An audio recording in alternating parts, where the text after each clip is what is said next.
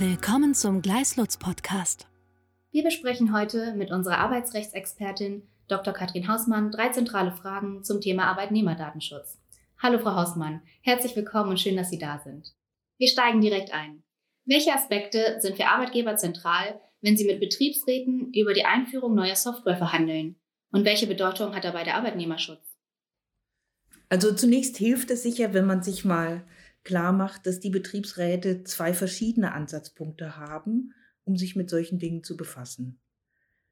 Der erste Ansatzpunkt ist, dass die Betriebsräte vom Arbeitgeber Informationen verlangen dürfen darüber, ob er Gesetze einhält, die zum Schutz der Arbeitnehmer dienen. Also kann er fragen, ob der Arbeitnehmerdatenschutz eingehalten wird. Also kann er sich die äh, Systeme zeigen lassen und versuchen nachzuvollziehen, unter Umständen sogar mit Sachverständigen, wie da Informationen verarbeitet werden und auf welche Weise der Arbeitnehmerdatenschutz eingehalten wird. Das ist aber ein Informations- und Kontrollrecht.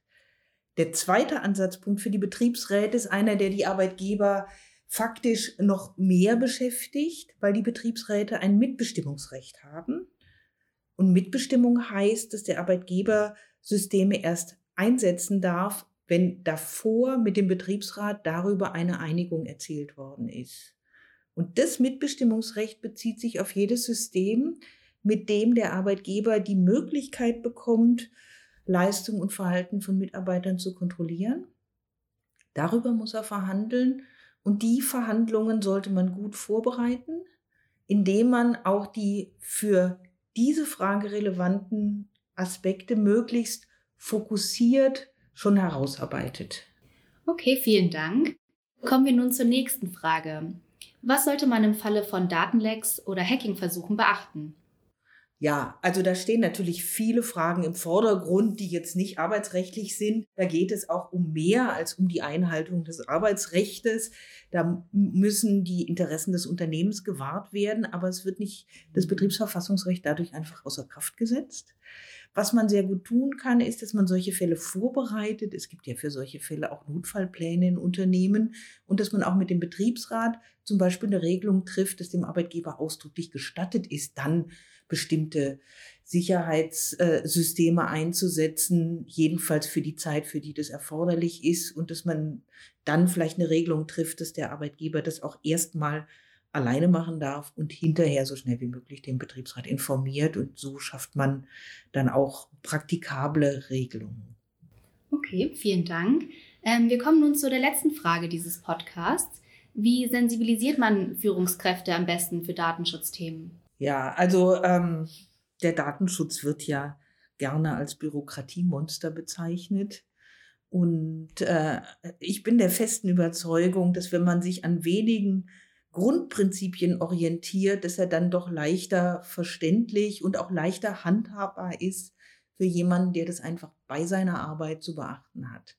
Und von diesen Grundprinzipien sind zwei sehr klar verständlich. Das eine ist die Zweckbindung. Ich muss also, wenn ich Daten speichere, verarbeite oder aufbewahre und noch nicht löschen, ich muss vorher wissen, zu welchem Zweck ich das tue und muss das erklären können.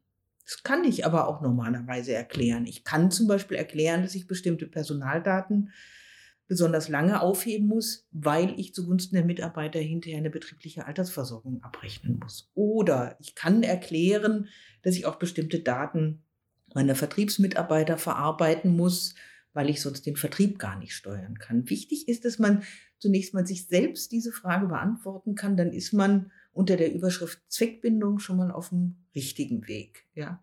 Der zweite Punkt ist, dass es ein Prinzip der Erforderlichkeit gibt, dem ich immer gerecht werden kann, wenn ich eine Kontrollüberlegung anstelle. Und die Kontrollüberlegung heißt, könnte ich dasselbe, also natürlich legitime Ziel auch erreichen, wenn ich weniger intensiv Daten verarbeiten würde, wenn ich weniger Informationen oder für eine kürzere Zeit nur Informationen verarbeiten und aufbewahren würde. Und wenn man alleine an diesen zwei Leitlinien entlang seine Arbeit macht, dann macht man schon sehr viel richtig.